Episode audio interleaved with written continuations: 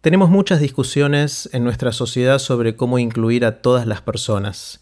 Hablamos de inclusión de género, de discapacidad, de diferencias raciales o culturales, pero no hablamos mucho de los viejos. Hoy hablé con Inés Castro Almeida. INE trabaja en justamente ver cómo hacer para incorporar e incluir a las personas mayores en nuestra sociedad para que tengan vidas plenas hasta el último día. Antes de dejarlos con INE, les cuento qué es todo esto.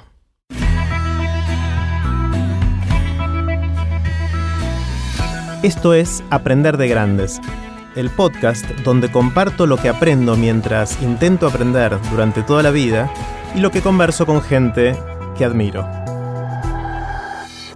Quiero contarles de un nuevo proyecto que vengo preparando hace mucho tiempo y que ahora estoy listo para lanzar.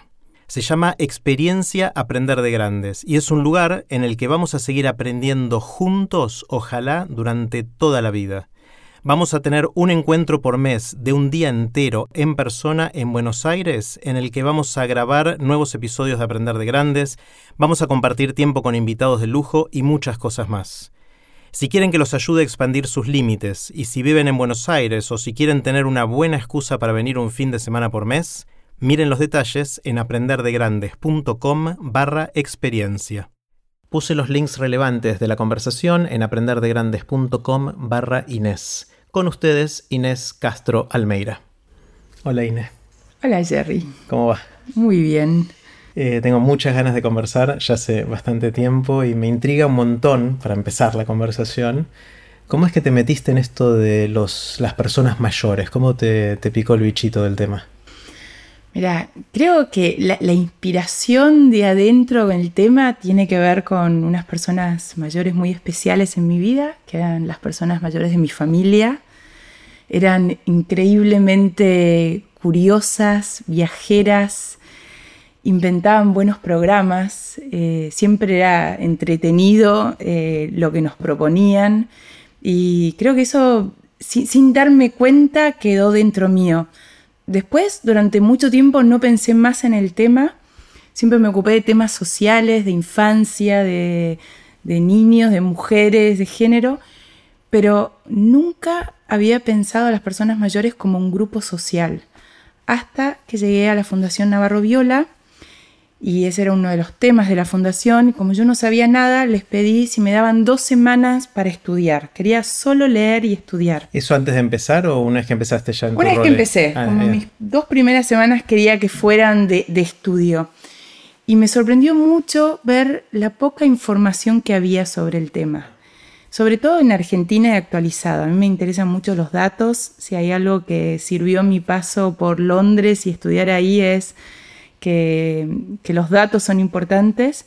Y me sorprendió ver que, había muy poca información actualizada, eh, además de un grupo de 6 millones de personas mayores. O sea, no estamos hablando de, poca gente.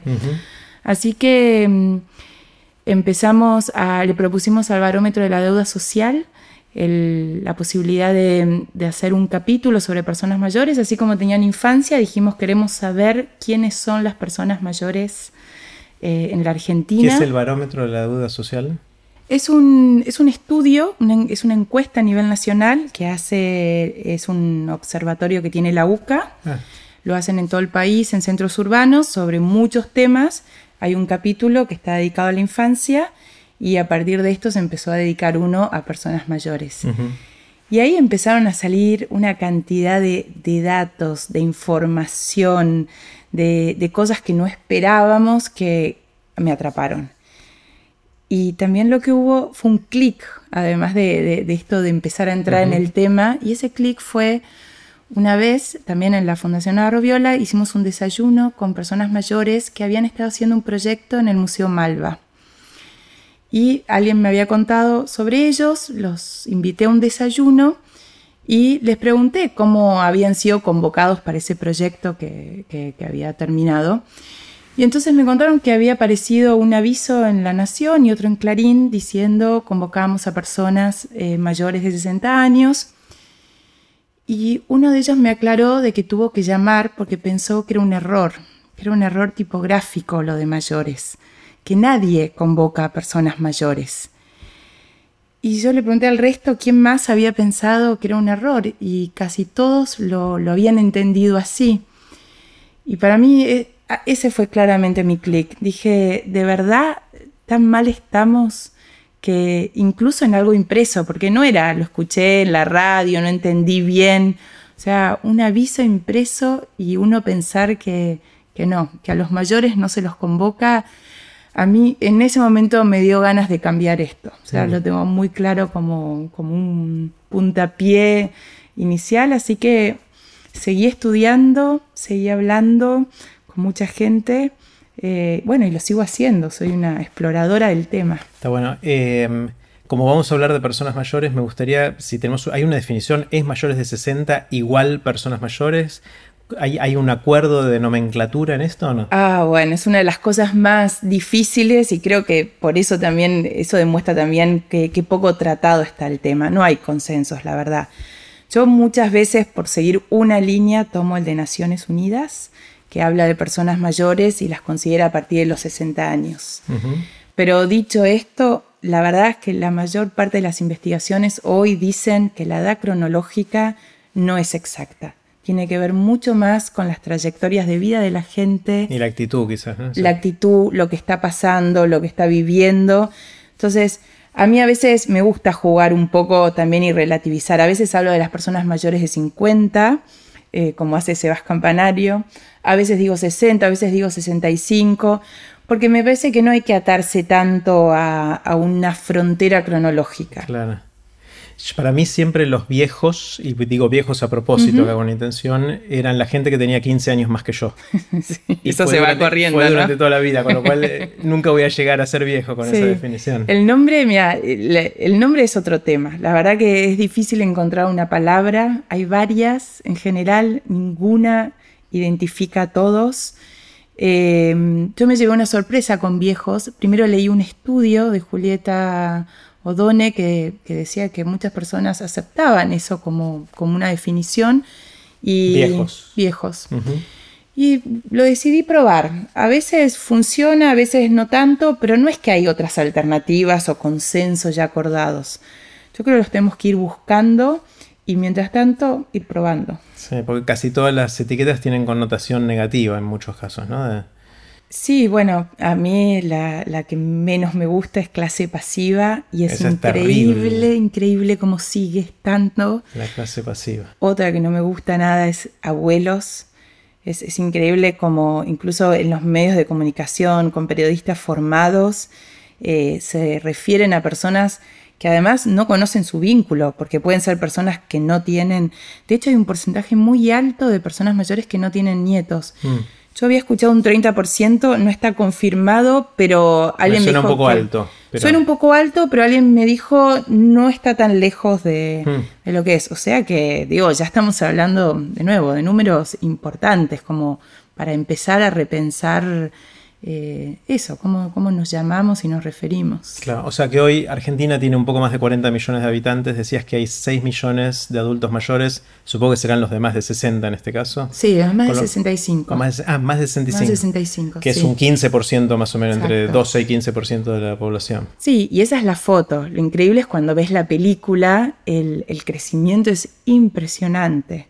Eh, yo soy muy mala en, en gráficos y en datos duros, pero tengo que decir que cuando, cuando ves los gráficos y, lo que se viene, digamos, impresiona, porque va, a mí lo que me impresiona es ver cómo eso crece, es el grupo social que más crece, eh, y cómo veo que el resto de todos nosotros, de la sociedad, va para otro lado. Mm. Ah, para darte un ejemplo, em, hay la cantidad de, de pediatras que se reciben versus geriatras, ¿no?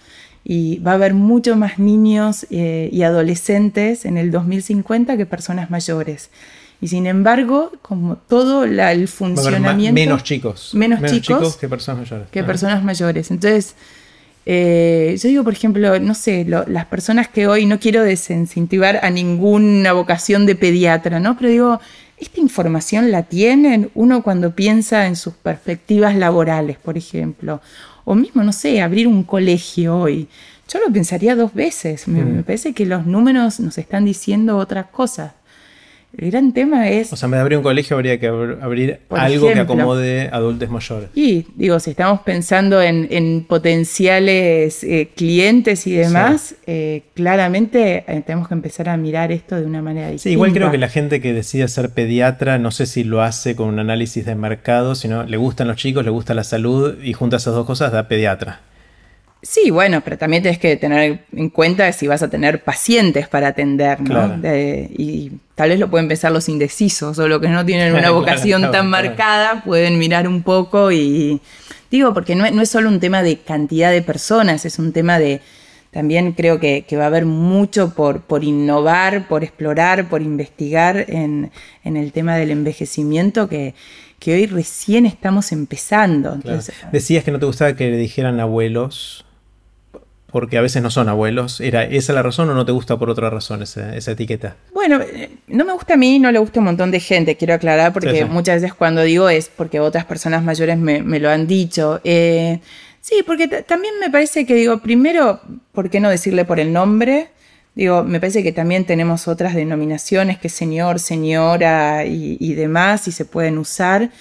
Y me parece que, que tiene un tono peyorativo, aunque parezca cariño porque además hay personas mayores que nunca le dirías abuelo, por ejemplo. No sé, digo, a Borges, ¿le hubieses dicho, señora, abuelo? O sea, a Mick Jagger le dirías abuelito. Digo, hay, ¿por qué esa gente no a veces? Porque a esa gente sí te parece una falta de respeto o no entra dentro de tu idea que es una persona mayor. Pero son temas que uno tiene, el otro no tiene por qué hacerse cargo de esos estereotipos. Entonces, resumiendo lo que escuchaste ahora, los adultos mayores, pongamos el límite donde pongamos cronológicamente, son un montón, una parte importante de la sociedad, cada vez más mirando la película, eh, y esencialmente no los miramos, eh, los nombramos raro. ¿Qué más? ¿Qué aprendiste en este tiempo de, mirar a este segmento y tratar de hacer algo con ellos? Mira, una de las cosas que aprendí es que no hay vejez, hay vejeces es, tal la diversidad, porque si nos imaginamos en la niñez, imagínate un niño que nace en Ciudad de Buenos Aires y otro que nace en La Rioja. Esos niños ya van a tener diferencias por el lugar donde viven, por las oportunidades educativas, de salud, por las familias, por todo lo que les va a ir pasando. A ellos les pasa la vida, les ocurren un montón de cosas. Cuando tienen 65, esas diferencias se amplificaron un montón en, sus trayectorias vitales. Entonces, hay, cuando hablamos de las personas mayores, hablamos como de un genérico que en realidad engloba un montón de gente muy diferente. Eh, además, hablamos de personas mayores con un periodo hoy de, tomamos 60, 80 años, son 20 años. Cuando uno lo mira del otro lado, eso es niñez, es adolescencia, es, digamos, tenemos muchas más categorías y matices para otras etapas de la edad. En cambio, para esta, a mí siempre me asombra que hasta Facebook mete a todos en la misma bolsa, porque cuando vos pautás un, anuncio en Facebook, Instagram, por ejemplo, tenés eh, categorías cronológicas que van casi, creo que es 18 a 20, 20 a 22, 22, son... Súper fino ahí. Súper finas. En cambio, llegas a 65 y ponen y más. Y más. Como si fuera... Claro, todo lo mismo. Todo lo mismo. Eh, y eso creo que es un error porque no nos deja ver un montón de realidades muy diferentes y nada, no, nos perdemos esta riqueza que, tienen las personas mayores. Otra cosa que aprendí es que los datos sobre las personas mayores son muy contraintuitivos. Mm. Eh, yo me llevé muchas sorpresas de, pensar que la cosa era de una manera y terminaba siendo de otra. Por ejemplo, una, probablemente una de las que más me sorprendió es, em, ¿vos qué dirías? A ver, te voy a preguntar a vos. Dale. Eh, ya, me, estoy predispuesto a decirlo antiintuitivo para, es verdad, no importa. Tendría que haberlo testeado, pero es verdad. Em, ¿dónde, en, ¿En qué tipo de hogares se dan las mejores condiciones de vida para las personas mayores? Eh, Dame opciones. Cuando en hogares intergeneracionales, cuando están rodeados de familia, con nietos, hijos, o cuando viven eh, con una persona de su edad. Y mejores condiciones me cuesta imaginarme. ¿Qué, es mejores condiciones de contención, de cuidado, de compañía. De, sí, todo eso, podrías englobar todo eso. Y yo diría, si viven con sus familias más jóvenes, o sea, sus hijos, sus nietos, deberían estar más cercanos que si viven en un geriátrico para ir a otro mm. extremo de impersonalidad, ¿no? Pero no sé si existe la palabra impersonalidad, la acabo de inventar. la, tomamos. Eh, sí, no sé. Bueno, las peores condiciones de vida se dan en hogares multigeneracionales. Mira. Eh, parece, eso es, contraintuitivo en un punto. Uno imaginaría que alguien rodeado por su familia, pero la realidad es que eso no pasa o es lo que dicen las personas mayores que no sucede. Y las mejores condiciones de vida se dan cuando viven con un coetáneo, una persona de su edad, que puede ser su pareja, un hermano, un amigo. en la pregunta no estaba geriátricos porque bueno, en estos estudios que, con los que yo trabajé, eso no se contabiliza porque solo el 4% de las personas mayores hoy viven en instituciones. Es muy bajo el, ¿no? Eh, lo que pasa es que siempre es una imagen a la que tememos, entonces está muy presente, eh, y no digo que no es una realidad que haya que mirar, pero la verdad es que las sociedades latinas queremos vivir en nuestras casas, envejecer en nuestras casas. Y eso es lo que sucede con la mayoría. A veces no se puede, a veces no se da. Eh, y creo que también ahí es otro de los temas que hay que trabajar mucho porque si, fuera una elección para alguien, no tiene tantas opciones hoy, o debería poder tener más. ¿Y por qué, entienden por qué prefieren vivir con gente de su propia edad que con sus familiares más jóvenes? Bueno, porque hay, en, ese estudio no se ahonda, pero nosotros volvimos con la pregunta a muchas personas mayores y fue, muchos hablaban de que perdían espacios, eh, de hecho muchas historias tenían que ver con, eh, yo tenía el cuarto principal y... Ahora me mandaron a otro lado. Me, fui pasando, eh, parece que molesto, eso, eso se repite mucho, la idea de molestia. Eh, mis horarios no son los de mis nietos. Eh, lo ideal o lo que dicen muchas personas mayores dicen cerca pero separados. Esa es una buena combinación de, estilo de vida. Mm. Eh, entonces aprendiste que hay muchas vejeces, aprendiste estas cosas antiintuitivas de los datos. ¿Alguna otra que te acuerdes o que quieras comentar? Que los estereotipos lastiman y, pueden lograr que sea una autoprofecía cumplida, ¿no? Mm. Porque esta idea de que las personas mayores eh, están enfermas o, hay que sobreprotegerlas, o, o, mejor si están en casa, tenemos generalmente, y los hijos hacemos mucho, este hincapié en la seguridad, eh, cuando eso se lo transmitimos a las personas mayores, muchas se quedan en su casa y cuando te empezás a quedar en tu casa... Entras en un círculo. Entras en un círculo donde probablemente te termines enfermando y, termines, digamos, dándole la razón, pero no, no por lo que creías, ¿no? Sino justamente porque este, yo he escuchado y lo, he visto a estos casos de eh, alguna persona mayor que se ha caído en la calle y gente ayudando diciendo pero abuelito, usted se tiene que quedar en su casa, por ejemplo. Es un mensaje muy complicado. Mm. Eh, incluso los profesionales de la salud, muchas veces sus recomendaciones, ahora eso está cambiando y es verdad que está cambiando, pero muchas veces con esto de que no se rompan nada, o sea, les, les pedimos que se queden seguros y eso tiene un montón de implicancias, porque las personas mayores quieren estar en la vida como todos. Claro, claro. Em, una de las cosas que me pasa pensando en estos temas, aparte de que los viejos son los que tienen 15 años más que yo siempre, siempre. cuando mi viejo tenía mi edad actual, para mí era re viejo. Eh, y yo ahora me considero pendejo. Me considero un nene todavía, por ahí ya con algunas canas en algún lugar, pero, pero por adentro me siento tan inmaduro, con dudas, con un montón de cosas que hace un tiempo atrás. Em, yo no sé si eso es porque mi viejo también se sentía así cuando tenía mi edad, o porque los tiempos fueron cambiando también, y se fue de alguna manera corriendo la edad en la cual uno empieza a tener pensamientos, entre comillas, de viejo con el estereotipo que no nos gusta, ¿no? ¿Tenés alguna mirada de eso? ¿Es, un cambio de época o es simplemente que a todos nos pasa lo mismo en Yo creo que son las dos cosas. O sea, mm. claramente hay un cambio de época porque nos están pasando muchas cosas, porque estamos atravesados por la tecnología creo que nos permitimos expresar más, pero yo estoy segura que tu viejo tenía dudas y tenía, o sea, seguramente tenían más en común de lo que vos ahora podés percibir. Lo que pasa es que hay una distancia generacional. El otro día alguien decía, me río de los chistes de mi viejo 30 años después. Eh, me pareció una expresión muy buena, ¿no? Porque nos cuesta llegar hasta ahí. Antes no nos eh, entendía. No nos entendía, digo, y digo, si uno se pudiera encontrar en un momento en la misma edad, a mí me encantaría poder hacer ese experimento, porque yo creo que hay, hay muchas cosas que son comunes. Eh, y otras que nos diferencian.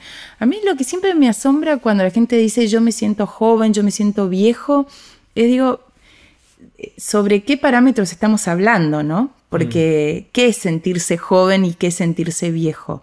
Yo creo que el problema es que la categoría viejo está lleno de connotaciones negativas, eh, pero que no debería ser así, porque hay personas, por ejemplo, de 60 años o de 70, que probablemente en un montón de aspectos sean más jóvenes que yo, que tengo 43. No lo digo, no lo dudo, las conozco a esas personas, o sea que... Entonces digo, ¿ves? ¿Pero qué, parámetros tomamos? ¿Los físicos, los psicológicos, la energía, el ánimo? Me parece que son cosas que uno termina englobando en una definición muy rápida. Y a mí me gusta mucho, te voy a dar una para que además de que te sientas pendejo, eh, te, sientas esto. A mí me gusta mucho esta categoría que se llaman los perennials.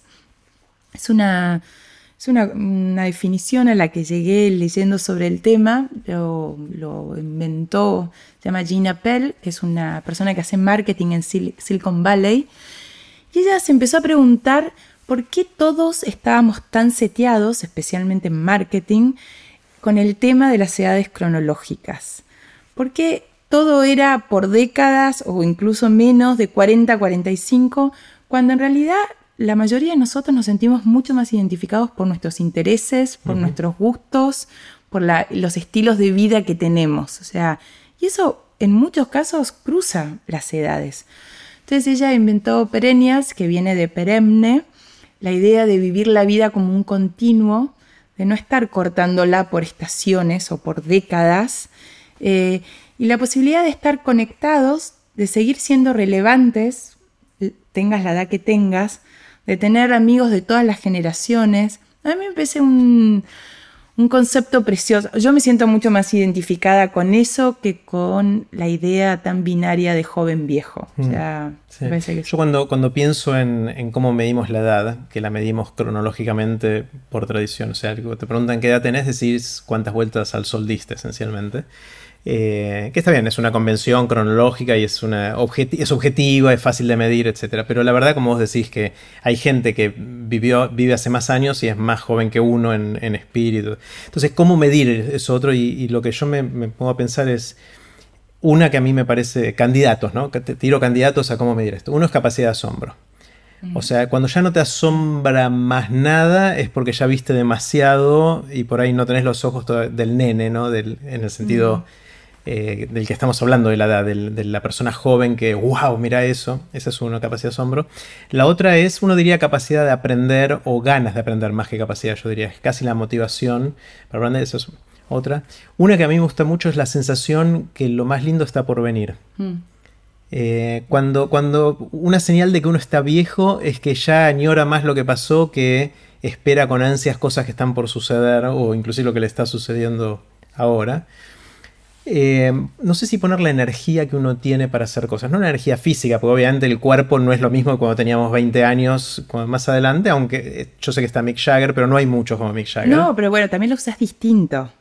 a veces de, joven tenés un... yo pienso el, extra de energía que tenía, pero si ahora lo pienso, no lo usaba, digamos, de una manera tan Hoy una persona puede medir su, capacidad energética de alguna manera, invertirla estratégicamente y eso puede tener un resultado maravilloso. Sí.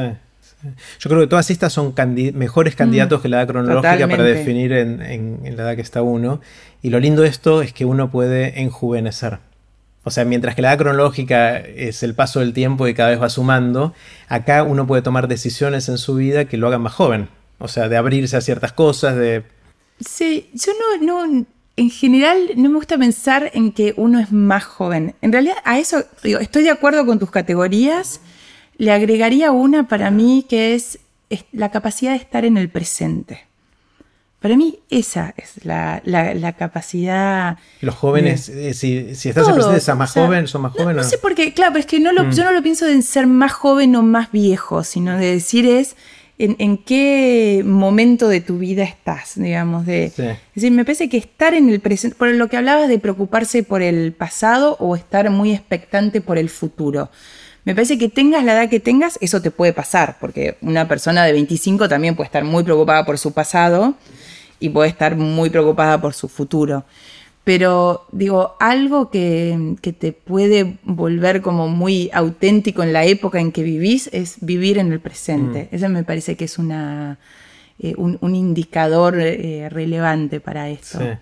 el otro gran tema son las normas sociales que tenemos, que no se van ajustando con el cambio de la pirámide, el cambio de la expectativa de vida, el cambio de un montón de cosas.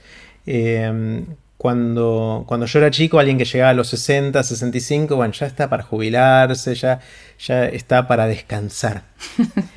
Es como que en la, vida hay que descansar. Ya tendré tiempo de descansar cuando me muera, digamos, pero... Eh, y ahora alguien de 65 en general está, o sea, podría estar, y muchos están, en el, quizás en el pico de su vida, en el momento de más productividad y ganas y energía de, hacer cosas. Y la edad jubilatoria sigue siendo 65 y 60, o creo que está por ahí, ¿no? No, sé si cambió mucho eso. Y es la misma de siempre. Sí, eso, eso es muy increíble para mí. Y digo, ahí eh, para mí sale la, la palabra, digamos, el tema de si la jubilación es una obligación o es un derecho, ¿no? Porque hay muchísima gente que quiere su jubilación, eh, que además la quiere ejercer en, estos de 60 y 65 años, y hay muchísima gente que no. Lo que pasa es que es un tema complicado, eh, es difícil de tratarlo, digamos, públicamente, porque, bueno, de hecho, hay, políticos que lo han intentado, no, solo acá en Argentina, sino en otros países. Y ¿De mover la edad o de cambiar? De cuestionar la edad, de mm. mover la edad, y, ha sido muy complicado. Y que políticamente es difícil porque los que sienten que tienen el derecho adquirido de poder a los 65 descansar, si esa era su expectativa, de repente que te digan tenés que trabajar cinco años más cuando no es lo que querés bueno, pero ¿qué pasa con empezar a tener la opción de poder hacerlo? hacerlo... Porque hoy, hoy hay algunas que son jubilaciones forzosas, ¿no? O sea... hay, sí, hay dos tipos de jubilación. Vos también podés jubilarte y depende dónde. Por ejemplo, entiendo, es, bastante complicado, lo previsional no es mi tema, así que solo voy a decir lo que entiendo es, eh, hay una parte formal del tema eh, que vos podés jubilarte, pero después la empresa te puede volver a recontratar. Pero bueno, digo, implica una cantidad de trámites en vez de hacer un continuo. Eh, entiendo que el Estado no puede, por ejemplo, contratar personas que están jubiladas, eh, aun cuando tenían la capacidad o pueden ser las personas más idóneas en el caso. Puede ser que me equivoque, pero algo de esto tiene. Eh, en las universidades, en muchas, no digo en todas, conozco muchos casos donde ha sido una invitación más que explícita a retirarse eh, cuando eran casos de personas que tenían mucho más tiempo para preparar sus clases en temas que uno, digamos, podría decir tenían toda la relevancia porque la, han ido masticando y, repensando durante todo ese tiempo para poder, mm. digamos, brindar eh, lo que tenían para, para compartir. Eh, y la sabiduría acumulada de todos esos años. Sí, exacto. Por eso digo, digo es, un, no es un tema solo de ser buenos con las personas mayores o cosas. Yo creo que como sociedad nos perdemos un montón de cosas por estar atados a unos parámetros que perdieron relevancia porque la vida cambió, porque vivimos más años, porque además vivimos de manera diferente, tenemos la tecnología que no teníamos antes. Entonces, ¿por qué no puede existir una opción mucho más válida, digamos? Que los que se quieran jubilar se jubilen y eso me parece que es, es un derecho y es una opción válida y los que no quieren hacerlo, que no lo hagan.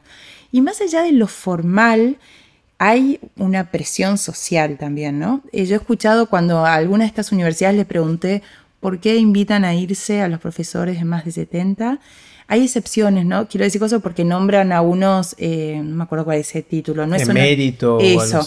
Digo, porque siempre alguno va a decir, yo tengo un profesor que tiene, sí, pero ese profesor es uno que recibió específicamente, pero no es un, digamos, algo común. Está esta idea de que hay que dejarle lugar a los jóvenes. Yo digo, ¿de verdad no tenemos nada más creativo que pensar? O sea, yo no tengo la solución, ¿eh? pero sí tengo la invitación a repensar esto, porque me parece, si no, yo siento que es como una, no, sé, me lo imagino gráficamente como una fuerza que va empujando y que necesariamente saca a otros del sistema. Y, digo, ¿tiene que ser así? O sea, ¿realmente se tienen que retirar las personas mayores para que los jóvenes tengan oportunidades? O podemos hacer un, giro en todo esto, una vuelta y, repensar cómo también las personas mayores le pueden brindar oportunidades. Y te voy a contar un caso concreto que, surgió el otro día. Em, Mariana, una amiga, me contó que su padre eh, trabaja en el CONICET. Es una persona muy eh, valiosa porque trabaja un tema muy específico. Eh, pero bueno, que en alguna medida se tiene que ir retirando. Y nosotros pensábamos, ¿cómo, cómo eso se puede reconvertir? ¿no? En, no solo en el área específica de, su investigación, sino en, por ejemplo, todo el aprendizaje el que él hizo durante, no sé, 50 años en cómo escribir papers, los documentos para las revistas científicas, que no es una cosa que por ser joven o tener 20 años vos lo sabés automáticamente. Eh, cómo buscar financiamiento para los proyectos. No sé, hay, una cantidad de temas que se van perdiendo si solo hacemos puerta de entrada y puerta de salida, que me parece que esas son las cosas con las que, con las que hay que empezar una conversación social. Eh, además porque nos va a tocar a nosotros, Jerry. Esperemos. Sí, esperemos, sí. Aunque con este plan de mantenernos jóvenes, no sé si nunca seré viejo. Sí seré de más de 65. Yo digo, vas a ser viejo, pero vas a ser un viejo curioso, con ganas de aprender, un viejo distinto a la imagen que tenemos hoy. Sí, ojalá. Una cosa que me comentaste hace unos días que me encantó, eh, me quedó dando vueltas en la cabeza, es la idea esta de que sobre la infancia es más fácil opinar porque podemos tener más empatía porque todos vivimos alguna infancia, mejor o peor o lo que fuera, pero pasamos por ese periodo de la vida. Sin embargo, no pasamos todavía mucho nosotros por más de 65 y entonces es muy difícil sentir empatía o ponernos en el lugar de, la gente que está en ese momento de la vida, ¿no? Sí, eso pasa, ¿no? Uno siempre tiene un registro, puede estar más cerca o más lejos de su niñez, pero hay un registro de esto lo viví, esto lo sentí. En cambio, podemos imaginarnos lo otro, pero digo, así como nos imaginamos, nos podemos equivocar. Yo lo hago todo el tiempo.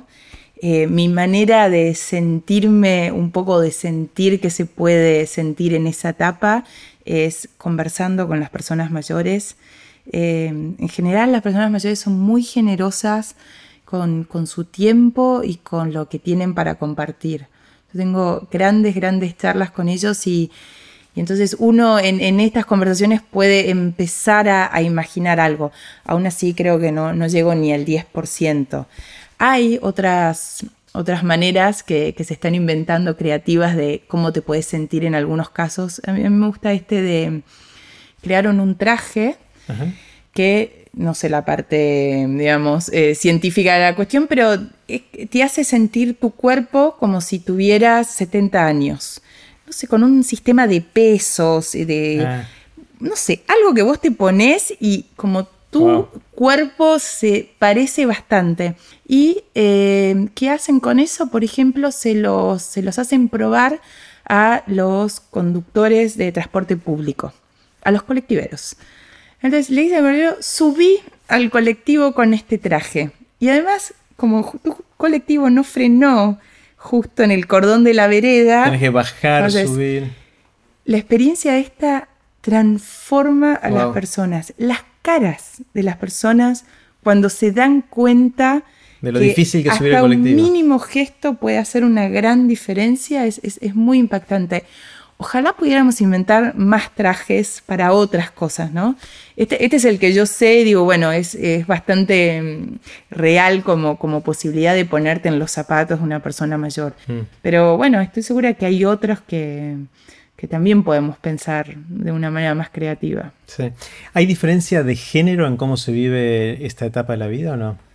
Ese es un tema controvertido. Yo voy a contestar desde el barómetro de la deuda social, que son los datos que más conozco, fue sorprendente encontrar que no había tantas diferencias.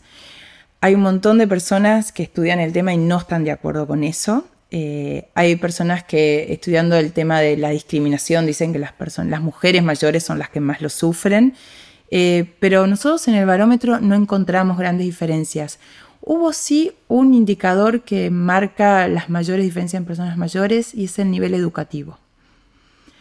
Eh, que una persona tenga el primario completo o el secundario completo o la universidad dice mucho, a nivel estadístico estamos hablando, eh, de las condiciones de vida que tiene en su vejez. ¿En qué dirección? Cuanto más educación... Mejores condiciones de vida. Mejores condiciones en el sentido de bienestar emocional o económico. Todo, todo. hasta, para decirte, hasta la cantidad de amigos que tenés.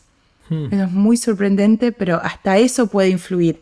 El, director del barómetro, que es Enrique Amadasi, él siempre dice, si yo fuera médico, si fuera geriatra y tengo que recibir muchas personas mayor por día, en vez de mirar el colesterol y la presión y todo, le preguntaría cuál es su nivel educativo. Eso ya solo le tendría que dar un abanico, digamos, de, o una situación para de dónde partir.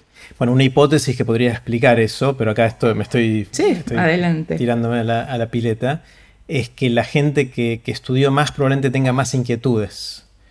Obviamente, hay gente que quizás quiso estudiar y no pudo. O sea, salvando esas diferencias, a igualdad de otras condiciones, los que decidieron seguir estudiando es porque quizás tienen más inquietudes y eso los acompañó el resto de la vida y eso te mantiene más vivo, más fresco y con más ganas de seguir viviendo. ¿no? Sí, bueno, hay estudios que, eh, digo, neurológicamente el hecho de aprender idiomas o, seguir informándose sobre un tema eh, o seguir interactuando con personas de diferentes eh, especialidades, o sea, hace que todo eso, tu cerebro de alguna manera trabaje de otra manera. Creo que también tiene que ver con el acceso a la salud. Probablemente digo, hay, hay una correlación entre mayor nivel educativo, mayor nivel a accesos de salud, eso también, y hábitos sobre todo. No es un tema solo de tener prepaga o no tener prepaga, eh, pero los hábitos son tienen mucha mayor incidencia que, la genética en mm. esto. En general la gente se confía mucho y dice, no, porque mi mamá vivió hasta los 90 y cosas. Y yo le digo, fíjate, no es lo único que va a determinar. No, no es un mal antecedente, está bien, pero también va a depender mucho de cómo vos gestiones toda tu trayectoria, ¿no? Claro, claro. Eh, ¿Qué hacemos con esto, Ine? O sea, mm. está clarísimo digamos, el diagnóstico, la situación actual que no está buena, mm. con lo cual eso debe generar urgencias y oportunidades también, ¿no? De, que, como sociedad, pensemos por un segundo como sociedad, después podemos ir a cosas concretas. ¿Por dónde empezamos a resolver este problema?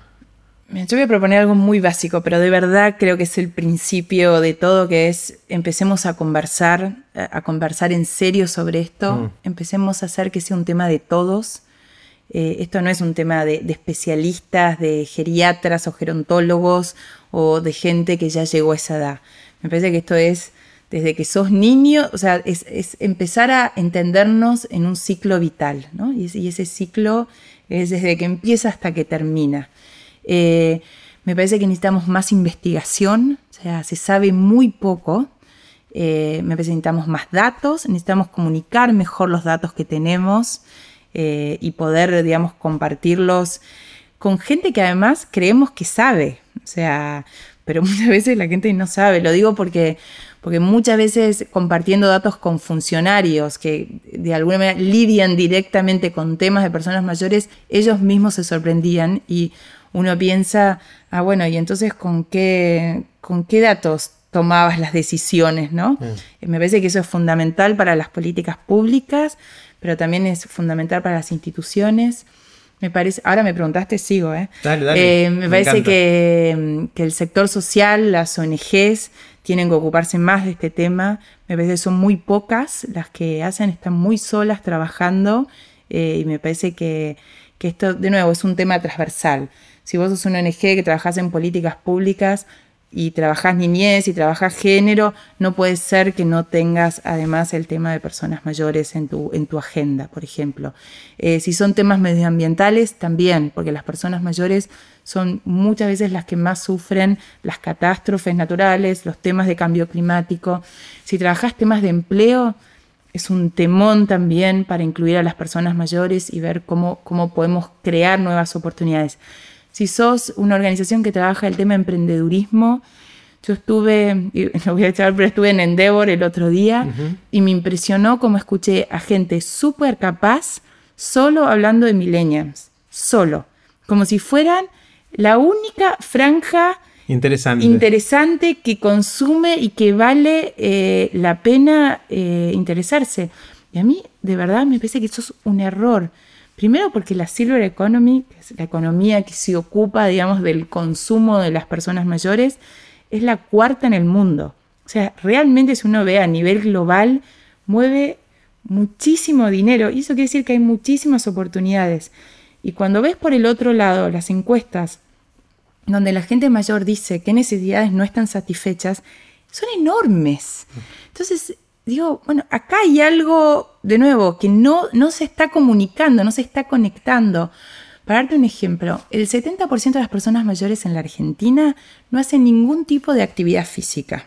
Hmm. ¿Cuándo es el factor número uno que incide no solo en su bienestar físico, sino mental? Entonces mi pregunta es, primero es, ¿por qué no hacen actividad física? Después, ¿qué deberíamos hacer para que hagan actividad física? Porque hay un tema de si hacen actividad física, se sienten mejor, se enferman menos, son menos recursos del Estado que se pueden invertir en otras cosas. Bueno, nada, es, digamos, infinito el... Em, empezar a hacernos esas preguntas. Me parece que mm. eh, yo por lo menos estoy en una etapa donde me hago más preguntas que, que respuestas. Esas llegan en algún momento. Pero hacerse esas preguntas de qué necesitan, cuáles son las nuevas necesidades, no son las mismas que hace 40 años, las de tu viejo, no son todas. Algunas serán las mismas y otras son diferentes, pero no solo un tema de necesidades, sino de deseos. A mí me interesa mucho la parte de deseos de las personas mayores, porque si no, siempre parece que lo planteamos en temas pragmáticos de alguna manera, ¿no? Y, por eso eh, muchas veces conversamos sobre los temas de salud o los temas de seguridad en el hogar, pero son, esas son todas cuestiones de alguna manera importantes. Pero es muy básico eso, eso, debería estar resuelto ya. Sí, ojalá estuviera resuelto, pero digo, pensar qué desean, qué, qué es lo que quieren, qué es, qué es lo que Em, los, los motiva, los despierta, o sea, y creo que hay un montón de cosas mm. hay, un tema también de discriminación, ¿no? De viejismo en algún lugar. Eh, vos mencionaste subir al colectivo no es lo mismo para alguien de 70 o 80 que alguien de 20. Em, pero hay, por ejemplo, anuncios al día de hoy, anuncios de trabajos en el diario que son para menores de 35, ya ni te digo 65. O sea, yo me siento totalmente obsoleto con esto. ¿Es legal eso? Mira, en la Argentina es legal. Eh, yo creo que igual puede ser legal, pero igual es discriminación. digamos, no discriminación legal, pero digo, es una discriminación social porque no les estás dando la oportunidad a una persona que puede tener incluso 36, estamos hablando. o sea, digo, si es para no moverte tanto, pero si tenés 36 y sos una persona idónea para ese puesto, si tenés las capacidades, ¿Quién pone ese límite? Bueno, pero a ver, me pongo por un segundo en el lado de la empresa que hace el llamado, que quiere buscar gente que se va a tener que mover de un lado para otro, que va a necesitar hacer, cargar cosas físicas. O sea, es algo que es verdad, hay alguien de mayor edad que quizás lo podría hacer, pero no pueden entrevistar a todo el mundo. Entonces, de alguna manera tienen que recortarlo de una manera que para ellos es razonable y que les permita encontrar a la gente que necesitan. sí, a mí como empresa me encantaría preguntarte cuáles son esos criterios, porque digo, probablemente, digo, no sé, es un tema de fuerza física, por supuesto, se puede ver algunas cuestiones, pero en general, en donde vemos esos anuncios, no es un tema de, fuerza física, de levantar cajas. Digo, en cualquier puesto hoy casi hay un límite de edad eh, y tiene que ver con el intelecto, con la capacidad emocional. Entonces, yo creo que hay que, es verdad, no puedes entrevistar a todos, pero mi pregunta es, ¿el criterio tiene que ser la edad? Em, se habla mucho de la discriminación y de la inclusión eh, por género, por discapacidad, pero no hablamos de la inclusión y la posible discriminación por edad, ¿no? que ese es el, gran tema de conversación que todavía no está, que es eso lo que estás diciendo. ¿no? Porque se naturaliza, porque la gente, de, de, hecho, hasta con mucha gente mayor te dice, bueno, está bien, un poco por esto, ¿no? De decir, porque bueno, hay que darle una oportunidad a los jóvenes, de nuevo volvemos a este tema, como si fuera la única manera. A ver, yo no digo que no hay, o sea, por supuesto no hay empleos para todos, eh, por supuesto los lugares son finitos, digo, no, no quiero ser una idealista o plantear un mundo que no existe. Eh, lo que creo es que la resolución de esos temas no, no está siendo eh, ni innovadora, ni creativa, ni, ni, está dando respuesta a una cantidad de cosas que, de nuevo, porque además uno mira la película y demográficamente las tenemos que empezar a solucionar urgentemente. Claro, eh, Porque, porque, bueno, porque está pasando, digamos, y nos va a pasar.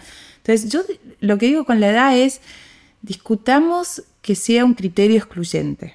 O sea, bueno, habrá puestos que por alguna definición específica eh, lo ameriten, pero la discriminación no se da en general por eso. O sea, creo que tiene que ver más con una barrera mental y emocional de pensar que lo joven es bueno y lo viejo es malo, que el joven aprende y el viejo no lo hace, eh, que el joven está vinculado con la tecnología y la persona mayor no. Eh, y de nuevo, ahí los datos duros no dicen eso.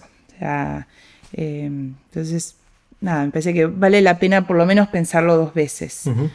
Vos te metiste en esto, dejaste la Fundación Navarro Viola y estás dedicada a esto. ¿Qué, qué, qué Mira, lo que me pasó es, la verdad que yo estaba muy bien en la Fundación y es un gran lugar para trabajar y para hacer cosas.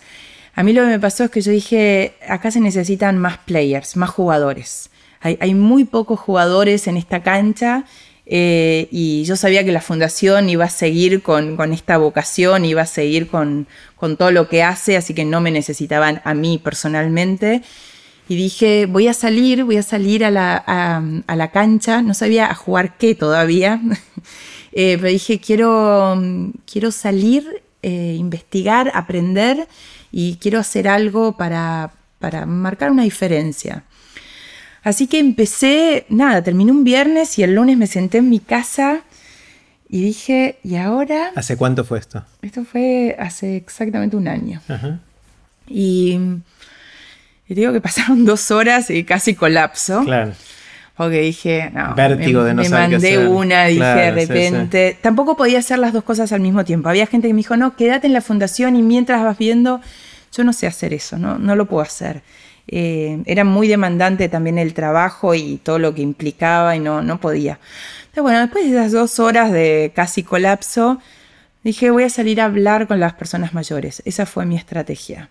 Sin mucho plan. Dije, voy a... Empecé llamando a mi tía, que tiene 70. Eh, le dije, mira, me propuse esto, no tengo planes así firmes en el horizonte, pero quiero hacer algo que sirva, que haga una diferencia. Eh, y entonces hablé con ella y después le dije, ¿me puedes dar dos amigas para que pueda hablar? Ella me dio dos amigas y las dos amigas me dieron dos amigas y así fui construyendo una tela de araña con un montón de información, de, lo pasé muy bien, eh, escuché cosas muy duras también. Eh, me costó mucho entrevistar hombres mayores. ¿Porque ellos no querían o porque.? Porque ellos no querían, o porque yo les preguntaba, por ejemplo, a las mujeres, es, ¿puedo entrevistar a tu marido, a tu pareja? Y muchas me decían, mira, prefiero que no, no se va a sentir cómodo. Otras me decían, está, está deprimido. Hmm. Eh, me parece que ahí, y esto lo digo solo como una impresión personal, eh, pero me parece que eh, hay, muchas personas mayores, hombres, que, la están pasando peor que las mujeres. Hmm mayores, porque primero porque todavía es una generación de que probablemente tuvo toda su vida un trabajo eh, y el terminarlo es mucho más abrupto. Las mujeres vamos y venimos más, tejemos redes de supervivencia diferentes eh, y entonces, digamos, en la vejez, bueno, esto seguimos pedaleando en algún punto, ¿no? Para, las para los hombres esto es mucho más complicado, así que me costó mucho más, entrevisté, pero me costó mucho más. Bueno, y no dije la verdad de todo, porque sí había una idea que tenía inicial, pero no, yo no la comentaba porque quería ver qué pasaba con esto y, que tenía que ver con, con esto. Yo pensaba, sí, lo que queremos es envejecer en nuestras casas, ¿no? Y, y tenemos este temor al geriátrico y demás. Las casas ¿cómo se adaptan a nosotros? ¿Cómo se adaptan en cada etapa? ¿no? ¿Cómo, se vuelven más funcionales, más seguras eh, a, lo que en ese momento necesitamos? ¿Cómo, si yo, persona mayor de 70 años, quiero adaptar mi hogar? Eh, sobre todo, digo, para no caerme, para seguir cocinando, para un montón de actividades que hacen a mi autonomía, que yo creo que es uno de los valores más importantes que defendemos. Eh, ¿Cómo hace? ¿Por dónde empieza? ¿A quién llama? Entonces yo dije, bueno, voy a hacer una, plataforma con proveedores que, que, puedan ofrecer esto y la gente va a ir ahí y va, productos, servicios, va a poder acceder a eso. Bueno, no le interesó a nadie. Hmm. Cuando de verdad lo empecé a preguntar y a testear después de, estas largas conversaciones, la gente me decía, no lo veo, no llegó mi momento, es verdad que algo voy a tener que hacer, pero no todavía y además no quiero que se convierta en una ortopedia, porque esa es otra cosa que pasa. Eh, temas de diseño para personas mayores en general son feos, la verdad es esa. O sea, eh, entonces, bueno, fue un. Yo ya había invertido cuatro meses en esto. O sea, de repente para mí fue como, ah, resulta que mi idea no, no está funcionando. Entonces, con Marina de la Paulera, mi socia, volvimos a leer todas las entrevistas con, con ojos nuevos. Tratamos de, de, realmente decir qué está, qué, qué, qué nos están diciendo. Y nos sorprendimos porque la verdad que fue muy evidente cuando, cuando terminamos de leer. Y era la necesidad de ser mirado, la necesidad de ser escuchado, eh, de ser considerado, eh, el, sentir que lo que uno ha vivido, eh, lo que ha aprendido en la vida tiene un valor, o sea, más allá de que uno se jubile o, cambie de vida, digamos. Y fue, ah, la miércoles, ¿qué hacemos con esto? ¿no? Porque era, era muy fuerte. Incluso a veces hasta venía de gente que, todavía estaba muy activa en el campo laboral, pero, pero que de alguna manera manifestaba que el miedo a que eso le, fuera a pasar. Y, ahí la verdad que dijimos, ¿qué hacemos? Un app no vamos a inventar, porque todo, viste que es una Todo es una app, ahora hacemos una app. Eh, Así que, que no, dijimos una app no vamos a inventar, dijimos en qué espacios, en qué, en qué cosas se da esto de poder aprender, pero también traer lo propio, escuchar y ser escuchado. Y mm, dijimos, bueno, en, los talleres, en, en, encuentros con temas, con intereses comunes, eso se da. Al principio nos pareció un poco glamuroso, porque no parecía realmente que estuviéramos innovando demasiado, pero me parece que el, donde creo que estamos innovando es en el cómo, ¿no? en, crear eh, espacios de encuentro, espacios de aprendizaje, primero donde las personas mayores se sientan bienvenidas, se sientan convocadas, porque muchas entrevistas nos decían, no quiero ser la vieja chota que está sentada ahí eh, y que termina haciendo las preguntas que molestan, por ejemplo, eso se haga mucho. O como otra señora que le pregunté por qué ella no hacía más actividades y me desplegó una cantidad enorme de folletos en la mesa y me dijo, mira, ¿a vos te parece que en alguna yo soy bien recibida? Y yo nunca había mirado lo que me hizo ver en ese momento y era actividades que no decían un límite de edad. Pero te lo mostraban, te lo insinuaban. Las fotos, no insinuaban, las fotos eran chicas y chicos de 20. Esa es una manera también de comunicar. Entonces nos dijimos, empecemos a, comunicar de otra manera, a convocar de otra manera. No hay límite de edad en, las experiencias, en los encuentros que creamos, pero no hay límite de edad ni para arriba ni para abajo. Puede venir, de hecho vienen personas de 20, de 30 o 40, pero hacemos especial foco en que la gente que tiene una vida vivida, que tiene experiencia, que tiene aprendizajes, que eso vale y que además hay que seguir siendo el autor de nuestras vidas, no mm. importa la edad que tengas. Entonces creamos estos talleres, experiencias, hay de todo, hay desde cómo escribir sobre tu vida hasta ir a bailar, porque también nos dimos cuenta cuando hablábamos con la gente que muchísima gente quiere ir a bailar. Yo te apuesto que si vos te gusta bailar, no sé si te gusta bailar. no mucho. Bueno, pero si te gustara, ¿a dónde irías? No tengo ni idea. Ah, bueno, no tenés ni idea. Y si buscara, tampoco. No voy a bailar desde. No sé si alguna fui a bailar. no, es bueno, te voy a invitar a, las experiencias. Pero lo que quiero decir es que, por ejemplo, yo con 43 me gusta bailar. No tengo muchos lugares. Imagínate a los 50, a los 60, 70, 80. Y el ritmo las ganas no se te van porque cumples claro, si te gusta, te gusta, claro. Entonces dijimos, bueno, hagamos fiestas. Fiestas de gente eh, mayor. Hacemos fiestas, o sea, una se llama, por ejemplo, Domingos con Swing, domingo a la tarde. no, tarde-noche, hacemos de 7 a 9 y media. Decimos, ¿tenés ganas de bailar? Vení a bailar. Contratamos una banda en vivo, tocan, bailamos. Digo, yo me he divertido mucho más en esta fiesta que en otras en que he ido y que porque esté la juventud necesariamente no, no garantiza más. Esto me hace acordar esto de si nos vemos viejos o no, lo de bailar, porque un lugar donde a veces todavía bailamos es en los casamientos. Claro. Cada vez hay menos, creo, pero... Eh, y una vez una, una, amiga me dice, che, ¿viste que en este casamiento no hay viejos? La miro y le digo, somos nosotros. Ups. Exacto, es que éramos los viejos del casamiento. Es que una a veces no se percibe, digamos, claro. en eso, pero es, ocupa un lugar en algún lado. Yo digo, para no tener que esperar un casamiento y todo eso, si querés bailar, es un lugar donde se puede venir. Y me impresiona mucho cómo la gente nos llama para preguntarnos, me dice, tengo 70, tengo 80, ¿puedo ir? ¿Es para mí? Y ahí se vuelve mi clic, el que te contaba antes, es decir, ¿por qué tenemos que preguntar? ¿Por qué tenemos que, claro. que pensar que porque tenemos una edad ya no somos bienvenidos? Eh, nada, me, me, me, me, conmueve mucho cuando me hacen esa pregunta. Eh, los invito, digo, por favor vení porque, porque te vas a divertir, lo vas a pasar bien. Eh, es un lugar donde, donde nada, que, queremos que la edad te juegue a favor. Ese es mm. nuestro, de alguna manera, nuestro objetivo. ¿Cómo atraviesa todo esto el tema de la vida amorosa, inclusive sexual? Bueno, primero, yo no soy experta en el tema, pero voy a citar a alguien que lo es, que es Ricardo Giacub, y, y que es alguien que vale la pena invitar también porque sabe muchísimo, muchísimo. Él es, él es psiquiatra y es psiquiatra de la vejez. Eh, tiene la cátedra de psicología de la vejez en la UBA. Eh, él trata el tema de sexualidad. De hecho, tiene una charla de TED, creo que es TEDx Córdoba, si no uh -huh. me equivoco, eh, que trata sobre este tema. Y él me contó algo que me pareció siempre muy llamativo, que es cuando termina de dar esta charla, la gente que más se acerca son los jóvenes eh, y le dicen gracias porque me diste esperanza. ¿no? Y uno piensa, Está ¿por bueno. qué?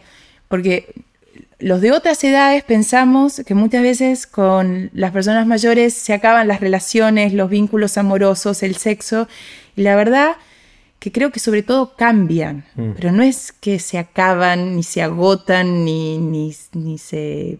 Eh, sí, bueno, eso, ni se acaban. Creo que, que van adquiriendo distintas formas. Conozco un montón de personas mayores, mujeres, que tienen sus citas y conocen a gente a través de, de Tinder y, y, otras. ¿Hay un Tinder apps. para gente mayor o es no, el mismo? No, es cosa. Usan, usan mismo, Tinder, usan Tinder u otros chats, sí. otras, otras cosas y la pasan muy bien. Eh, conozco gente que se ha encontrado en, en la vejez y han tenido sus mejores relaciones. De hecho, mi abuelo, por ejemplo, cuando él había enviudado y cuando ya tenía 80 años, conoció a Lucia, una brasilera que ya había sido tres veces viuda, así que ya había tenido una vida, una señora absolutamente increíble, de con una vida vivida, una sabiduría, una alegría por vivir. Nos invitaba a su casa y ahí bailábamos, por ejemplo. Wow. Eh, y yo lo vi a mi abuelo enamorarse con 80 años y fue una cosa maravillosa.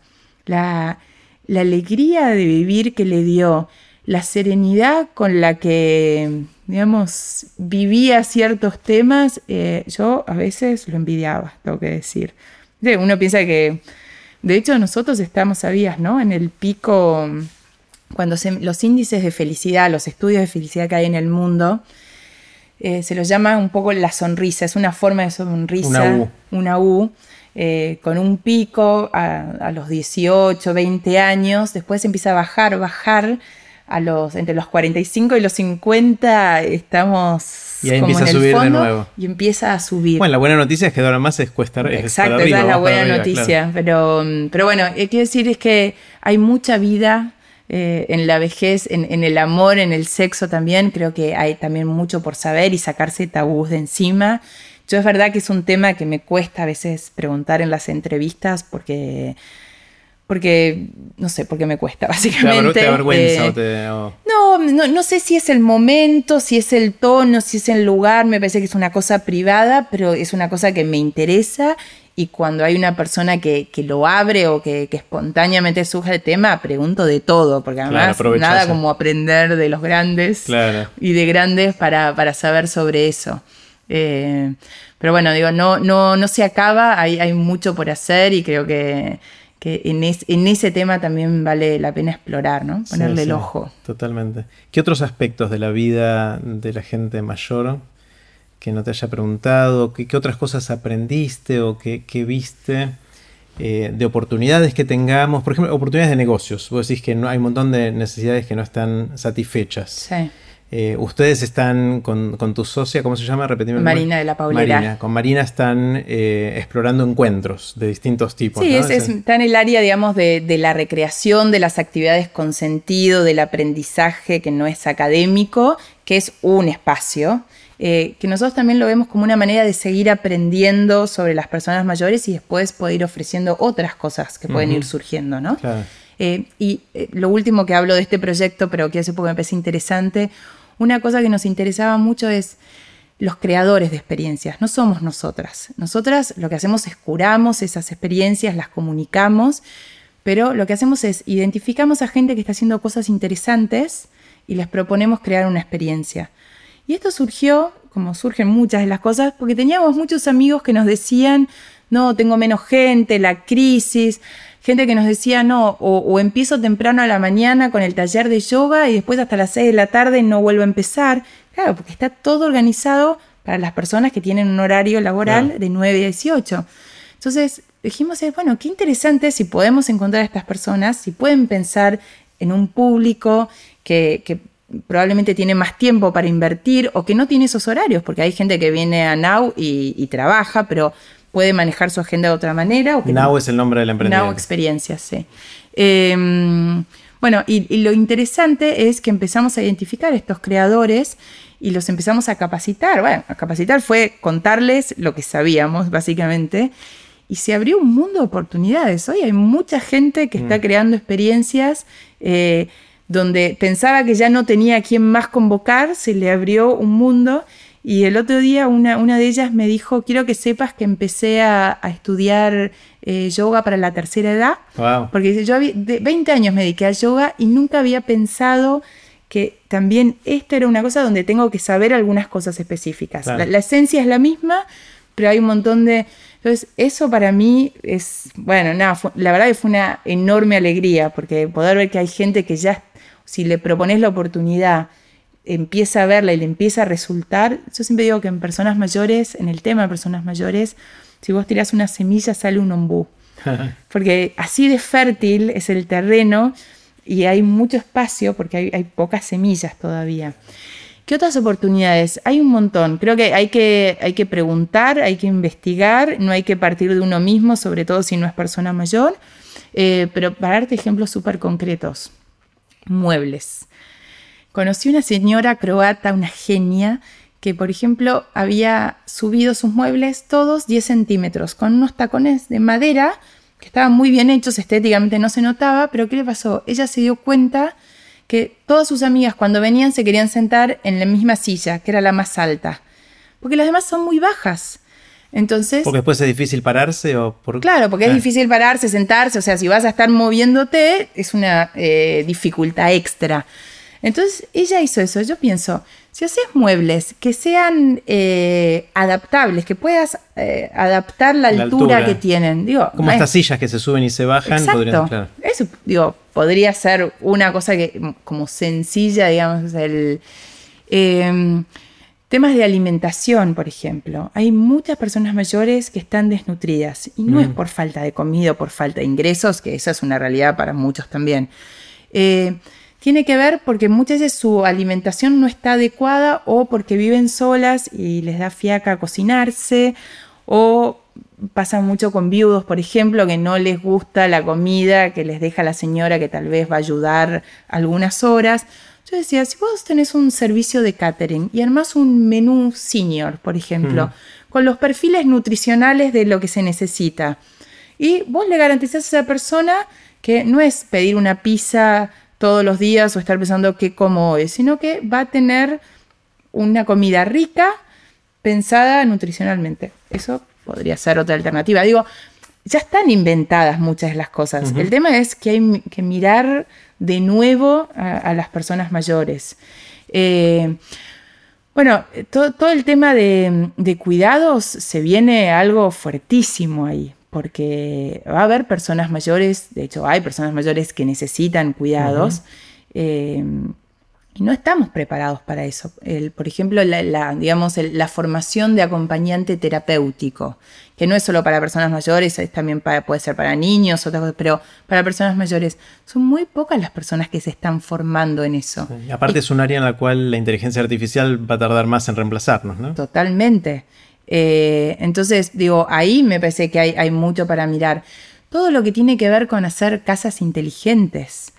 Porque si yo pienso, yo apuesto mucho a eso, porque digo, yo voy a querer, yo no, sé si voy a querer vivir un geriátrico, probablemente no, es mi impresión hoy. Entonces, de nuevo, si yo voy a apostar por vivir en mi casa, eh, quiero que sea una casa que me garantice ciertas seguridades y funcionalidades. Entonces, por ejemplo, hay mucha gente también mayor que deja de cocinar porque les quedan las cosas muy altas o muy bajas. Es ergonómico el problema. Exacto pero además gente que cocina extraordinariamente bien. Entonces yo ahí digo, no, no, esto es lo que no puede pasar, digamos. Eh, entonces, bueno, muebles para la cocina, muebles para el baño, pero lindos, con diseño, o sea, no tiene por qué ser una ortopedia esto, con todo respeto a las ortopedias, digo, pero digo, podemos innovar en eso también.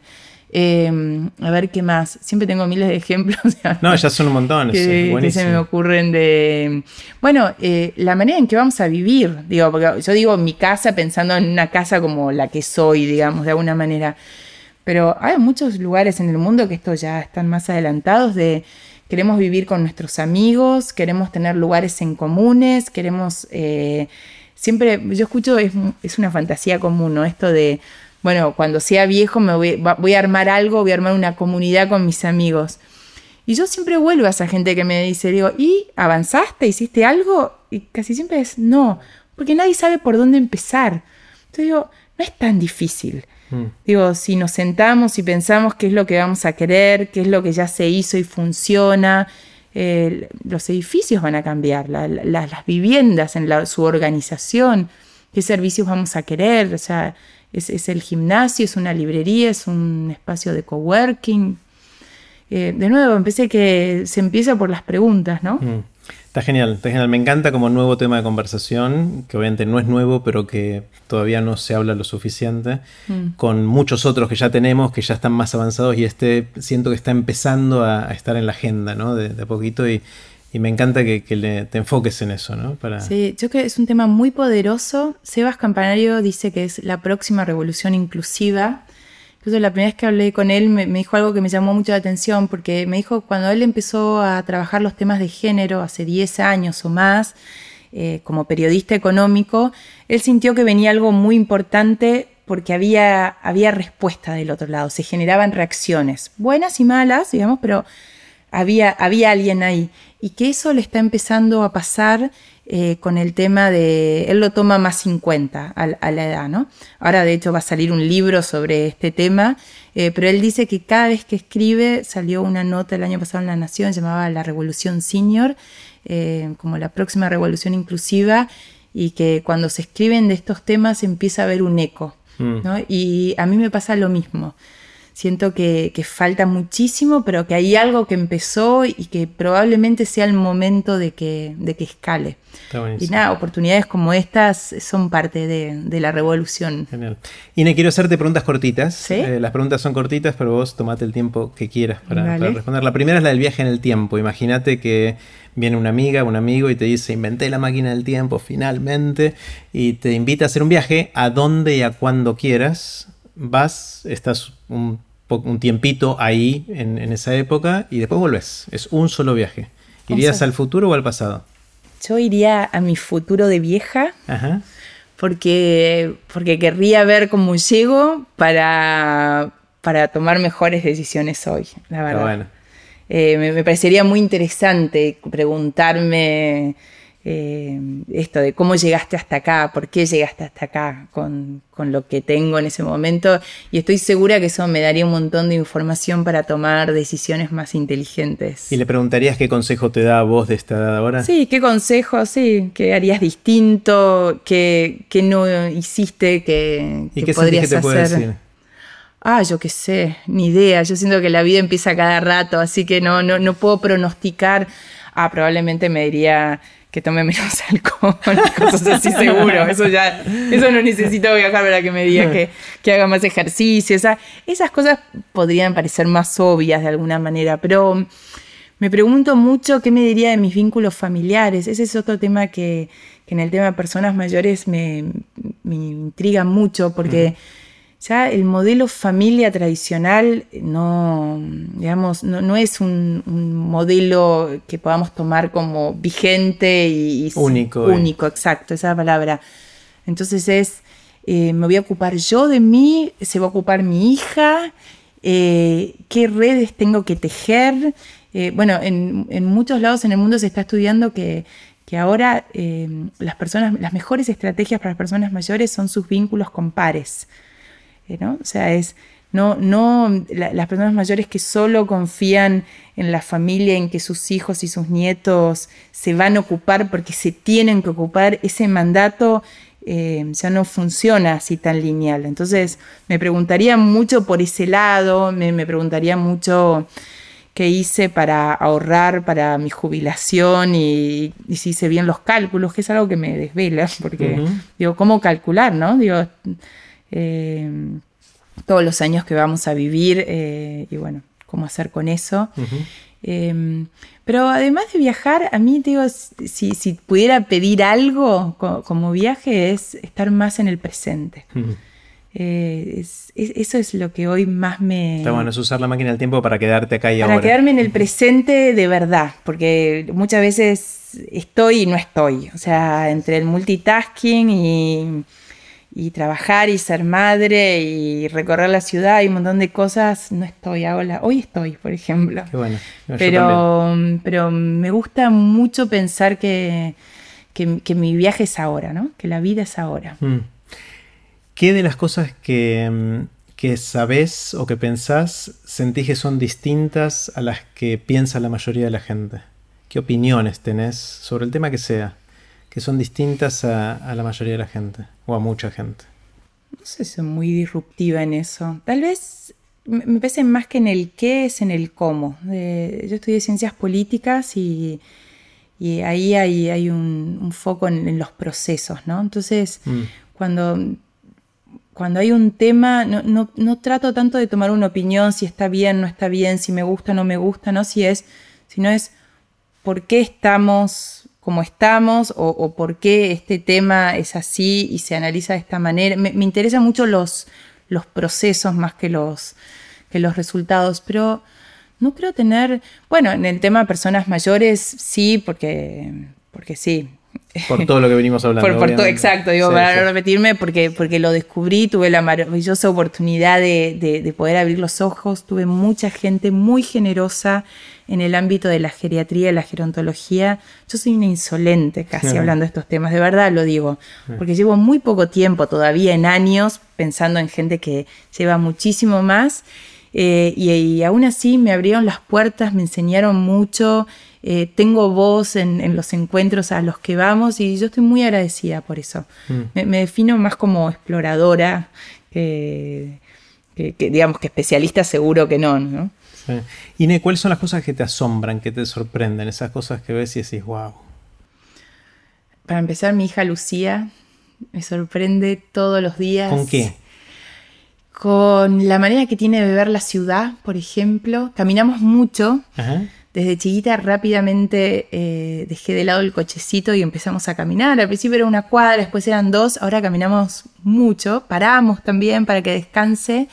Eh, pero como ella va captando, empezó con lo chiquito, ¿no? Antes era la vuelta a la cuadra y nos deteníamos en cada baldosa casi. He aprendido a conocer mi cuadra a un nivel de detalle importante pero ahora cómo empezó a ampliar su mirada. Entonces ahora, por ejemplo, tiene opiniones arquitectónicas. No, mira. Entonces empieza a ver edificios y empieza a decir, ¿por qué este edificio es así y ese así? ¿Y qué le gusta y qué no le gusta?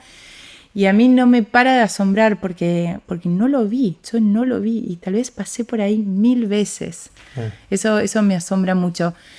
Después, eh, la capacidad de las personas mayores de reinventarse me parece alucinante. El, otro día me, hablaban de una persona que vino una experiencia y que, decidió a partir de eso terminar sus estudios universitarios y eso me asombró mucho, mm. eh, que, una persona pueda eh, tener la, posibilidad y animarse, ¿no? Digo, en un ambiente que no es necesariamente para, personas mayores, pero volver a la universidad y volver a aprender, e, esas cosas me, asombran, me conmueven. Em, la gente que, quiere empezar de nuevo me parece algo increíble. Está genial. Em, ¿Tenés alguna habilidad inútil? Mm, tengo pocas habilidades, yo creo que son inútiles en general.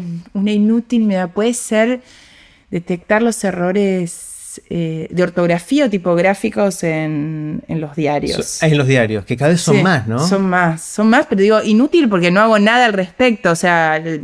Claro, no te agrega nada, pero... No, no agrego nada, pero es casi una obsesión, o sea... Yo tengo lo mismo, tengo la misma enfermedad. Diría que casi me hago mala sangre encima, ahora trato de menos, pero... Yo me indigno. Sí, yo me indigno también, pero digo, no es que llamo, escribo, digo, nada. Eh, sí, eso es algo, es una cosa que no me puedo sacar. Para tu tranquilidad, le pregunté a gente que trabaja en los principales medios de la Argentina y me dicen, no tenemos guita para pagarle a los correctores o a los... Pero no, no hay máquinas ya que hagan eso. Sí, depende. Hay algunos errores ortográficos que las máquinas no los, eh, no los agarran porque son palabras que significan otra cosa si están ah. escritas de esa manera. Pero deberían ser los mínimos igual. Sí, sí, es verdad. o sea, hay cosas mal, hay errores tipográficos que no quiere decir nada y no le salta el, corrector. Incluso en titulares. Sí, sí. O sea, porque ya eso ya me parece, porque bueno, una nota escondida uno podría pensar que. Pero titulares en la primera plana que tienen un error Sí, y me da igual que interesante la respuesta, ¿no? No tienen editores, pero yo hablaría más de formar y seguir formando. No, no, pues no tienen plata. No, pero a los periodistas que tienen. Pero ya está muy ocupado, tienen que sacar cinco notas, no tienen tiempo de volver a leerla. Bueno, pero escribir bien y escribir mal no te lleva más tiempo. Sí.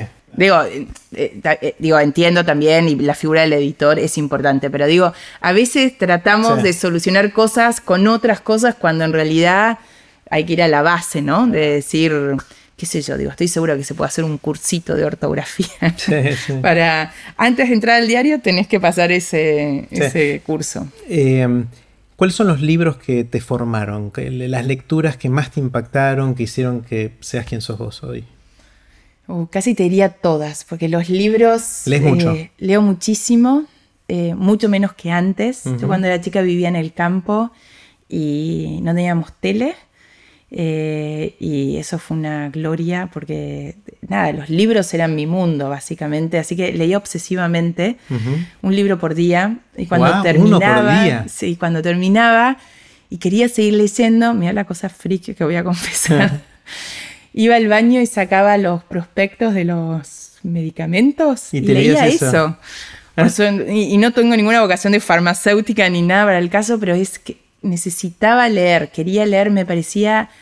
Eh, nada, yo, lo vivía realmente como si estuviera dentro de una película. De hecho, cuando me llamaban a comer, para mí era como, no puedo, estoy en el abordaje de Sandokan y eh, nada, no puedo, no puedo irme de este momento. Pero bueno, después iba a comer porque tenía hambre.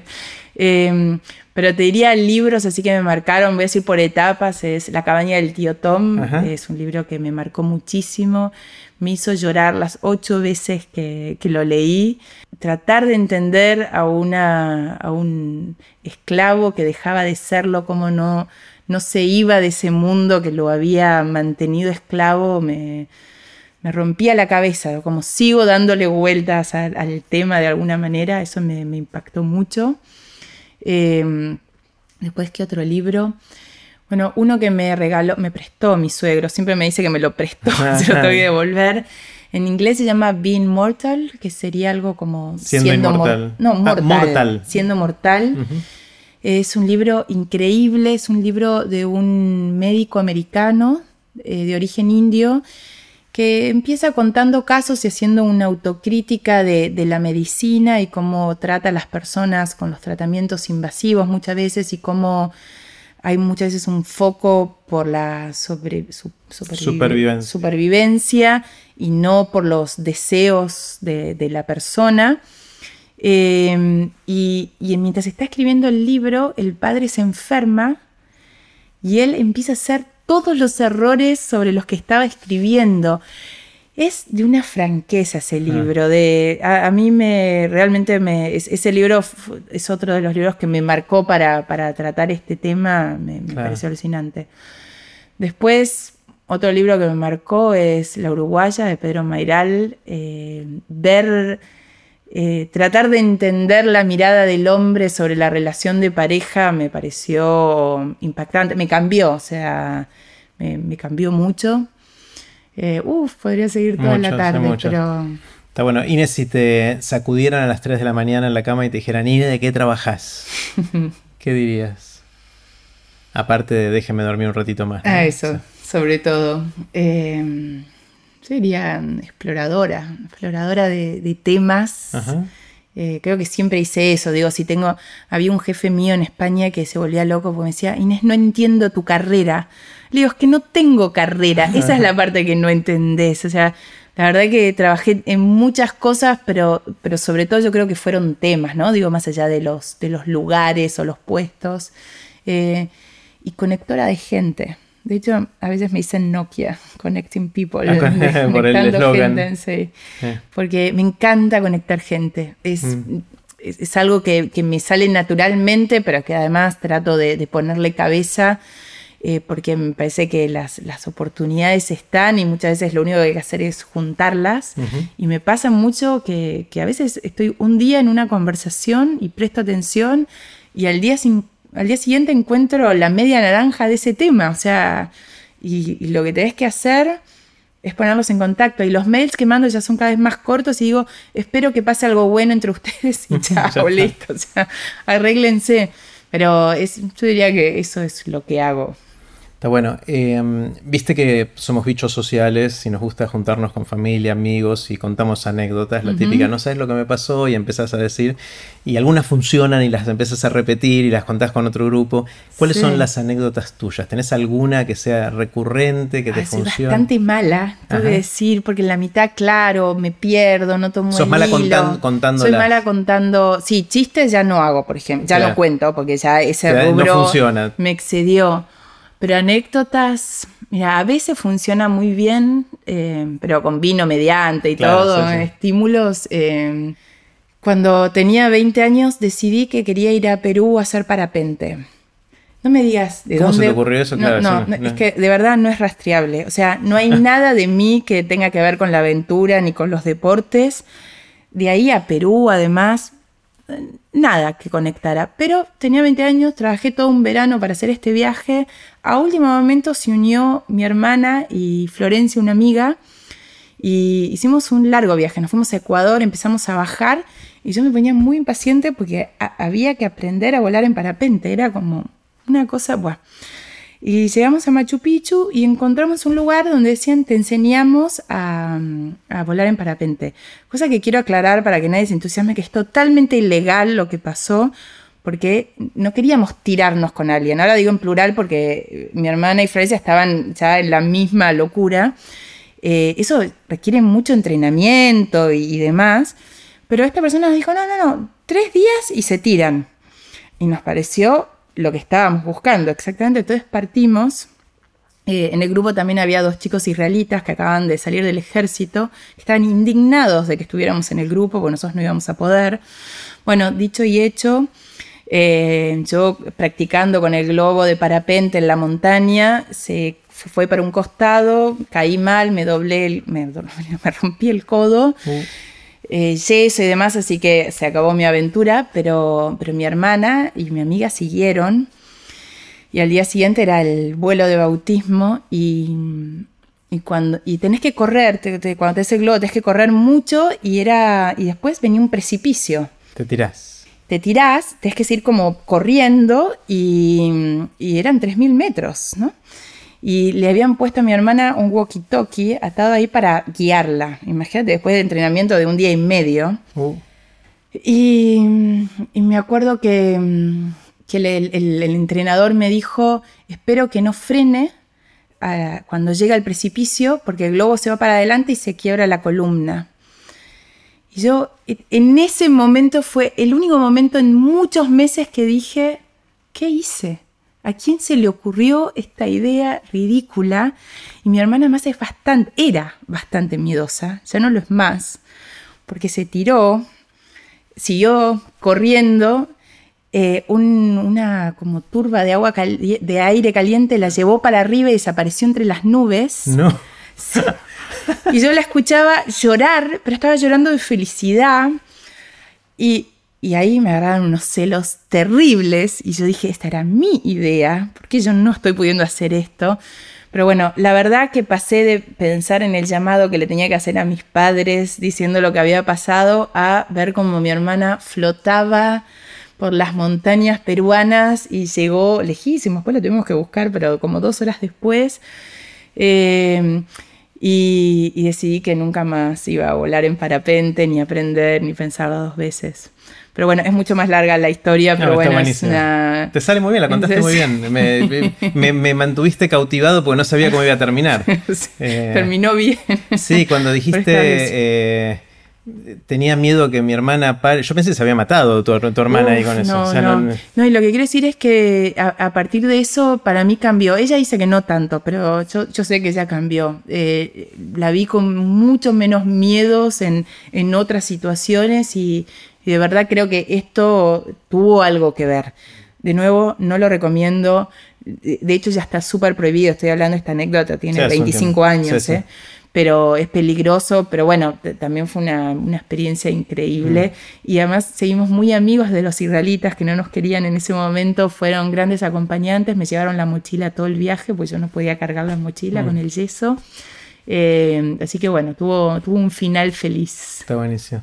Ine, para la gente que quiera seguirte o meterse en estos temas de los adultos mayores, de las personas mayores, ¿qué, ¿por dónde empieza?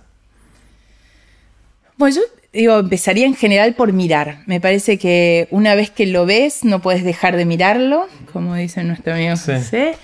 Eh, me parece que mirar, mirar en la calle, mirar en la familia, mirar en los amigos es, es la mejor manera de empezar a entrar en el tema conversar es otra.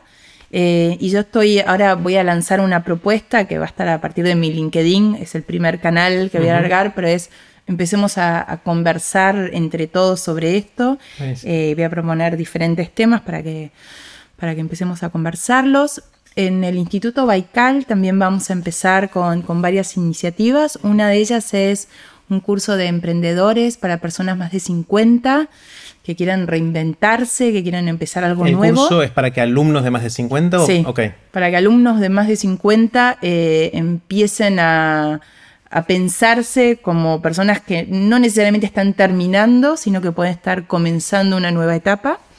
Eh, también en el curso de emprendedores, que está para todas las edades, vamos a empezar a tratar algunos temas y oportunidades de negocios. También en el Instituto Baikal. Eh, con el Instituto Baikal.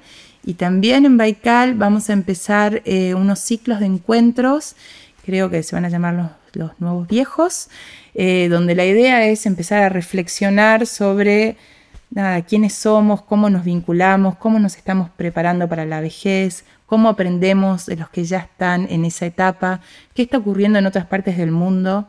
Eh, bueno, todas esas cosas las vamos a estar conversando los viernes de 17 a 19. Todavía. Bueno, ahí veremos cuando publicamos esto, no sé cuándo esto va a salir, así que ahí lo ya pronto, así que digo, para que la conversación ya está encaminada. En aprenderdegrandes.com barra Inés, creo que eso es la primera Inés con la que hablo, eh, va a estar, van a estar todos estos links actualizados para que la gente pueda ahí buscarlos, encontrarte y si ojalá le interesó lo que conversamos y quiere meterse más en el tema de la gente mayor, eh, puede hacerlo. Sí, y desde ya están invitados también a nowexperiencias.com para ver las experiencias, elegir. Y Now es NAU. NAU, que es el. No me acuerdo cómo se dice cuando es. Es now en inglés de ahora, pero, cuando, la fonética. Escrito en fonética. En la fonética, ¿no? tenemos este lema de la vida es ahora, eh, hay que aprovechar la hora, así que, bueno, de, ahí sale nuestro nombre. Ine, me encantó conversar. A mí también. Gracias. Muchas gracias a vos. Así terminó la conversación que tuvimos con Inés Castro Almeida. Puse los links relevantes en aprenderdegrandes.com barra Inés. Espero que les haya gustado tanto como a mí. Recuerden que pueden suscribirse para no perderse ningún episodio de Aprender de Grandes en aprenderdegrandes.com. Los espero en el próximo episodio de Aprender de Grandes, cuando les cuente lo que aprendo en mis intentos por seguir aprendiendo durante toda la vida y en las conversaciones que tengo con gente que admiro. Chau.